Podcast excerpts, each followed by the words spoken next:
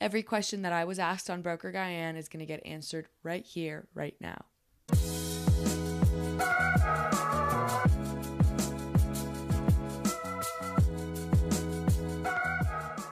Welcome back everyone and thank you so much for tuning in. This week we are doing a Q&A and we are going to get all your questions answered about buying your first home.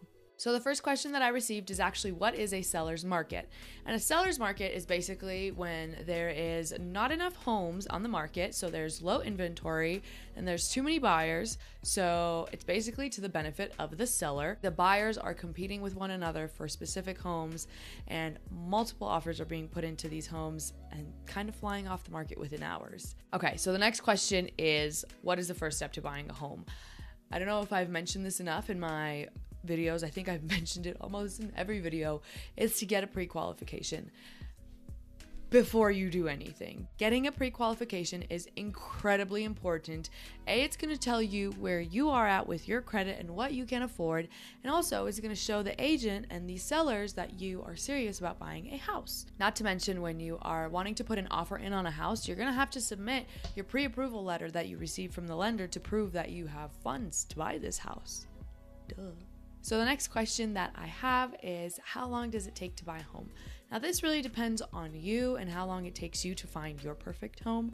Some people, the first try, some people, a few months. It'd be like that. Usually it takes 30 days to close on a property, so whatever however long it takes you to find a home, it's going to take you an additional 30 days to close. However, if you are looking for an investment property to fix and flip, some agents like myself are able to close in about a week.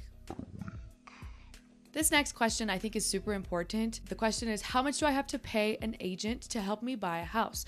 And the answer is usually nothing. The seller is usually responsible for paying both the agent's commissions. It is typically like a 6% commission and then is split 50 50 between the two agents. However, there are times where the buyer would have to pay a commission. Say if it was a for sale by owner, then the buyer would be responsible for covering the agent's commission. Or if there was, say, an agreed commission of 3% and the seller is only offering 2.2%, then the buyer can be responsible for paying that 0.8% difference. The next question is what kind of credit score do I need to buy a home? Well, that, that just kind of depends on what kind of loan you want to get. If you want to get an FHA loan, then usually the requirements are in the 500s. If you're looking for a conventional loan, they do require a higher credit score, usually in the high 600s. However, if you're doing a fix and flip and you're looking to get a hard money loan, they usually don't pull your credit and they're just basing it off of the deal itself. Next question How many homes should I view before buying one? Well, just there's no right or wrong answer, just however long it takes you to buy a house. I will say that the odds of finding a home the first time around are going to be 60%. The second time around is going to be about 50% of the remaining 40% left on the market. Now, the first two times combined will give you a total of 80% chance of finding a house. And the rest, good luck just know that some people can take months to buy a house and some people can take days to buy a house. And it really just depends on what you're comfortable with. But like I said, the first time around are going to be your highest odds of finding a house. Okay, next question How do I find an affordable home? Talk to an agent. They're going to have access to all the homes available on the market. You can go to Trulia or Zillow but usually they're not as accurate. All of the accurate information is going to be in public record, which the agent has access to. You're going to want to know what the details of the home are. You're going to want to know maybe the history of the home. All that you cannot get off of Zillow. If you are looking for an affordable home to fix and flip, then I would definitely get in contact with either an agent like myself or another wholesaler in your area. Alrighty, and the last question is any tips for building a portfolio out of state? I've got a lot of people asking me about building portfolios outside of the state. I think because a lot of my viewers are in California and it doesn't really seem to. Um, as easily attainable to buy a home in California right now.